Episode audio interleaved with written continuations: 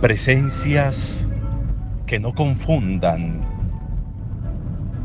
Presencias con una claridad meridiana que permita descubrir y ver a un cristiano en nosotros, a un buen ser humano en nosotros. Para el Evangelio, para la palabra, resulta de gran importancia, casi que como que de lejos se distinga un cristiano. Cuando escuchamos hoy a Pablo, cuando le insiste a los colosenses, vístanse, revístanse, pónganse el uniforme de la mansedumbre, de la bondad, ciñanse con el cinturón del amor. Está diciéndole a los colosenses que se les note quiénes son ustedes, que se vea de lejos quiénes son ustedes, en quién creen ustedes, en quién está la fe de ustedes y de qué manera esa fe influye en su presencia, en su vida. Y lo mismo está haciendo Jesús con la instrucción a sus discípulos en lo que nos presenta hoy Lucas. De alguna manera, distínganse de quienes son pecadores. Distínganse de quienes no proceden bien, procediendo ustedes bien. Distínganse, que se les vea.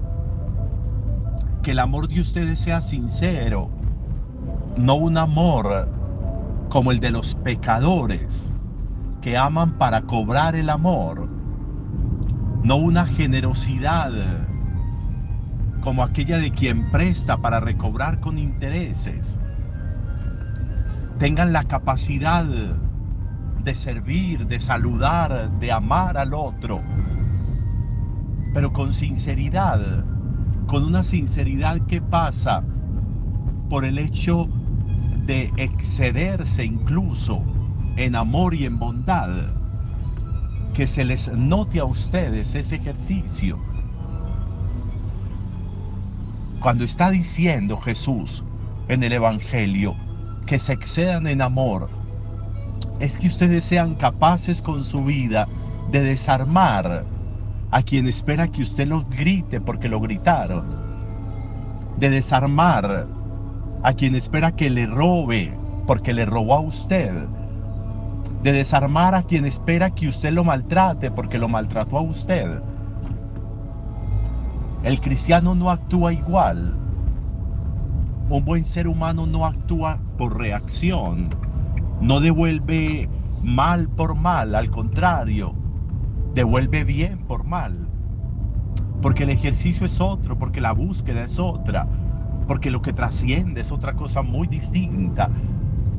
Porque no nos quedamos, como decíamos ayer, en la mismidad de las cosas, sino que somos capaces de trascender, somos capaces de avanzar, somos capaces de crecer en formación.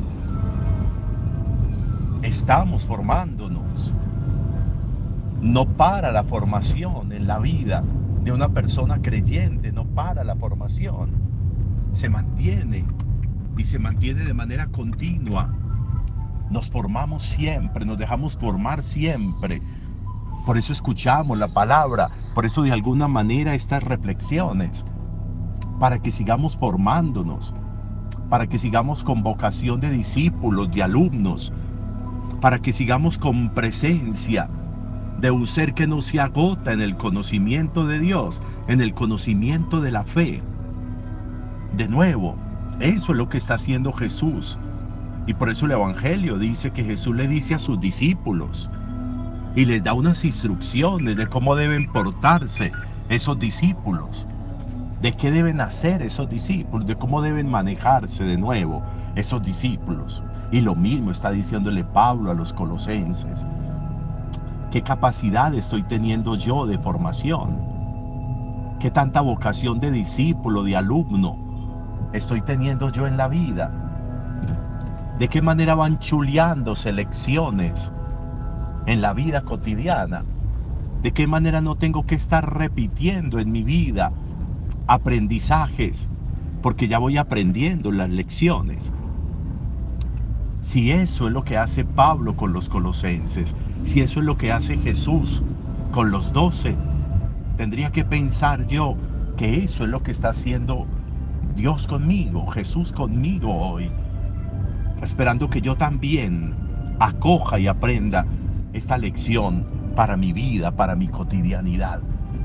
Vocación de alumno, vocación de discípulo, de quien se deja formar para poder crecer en la vida, en la fe cotidiana. Un buen día para todos.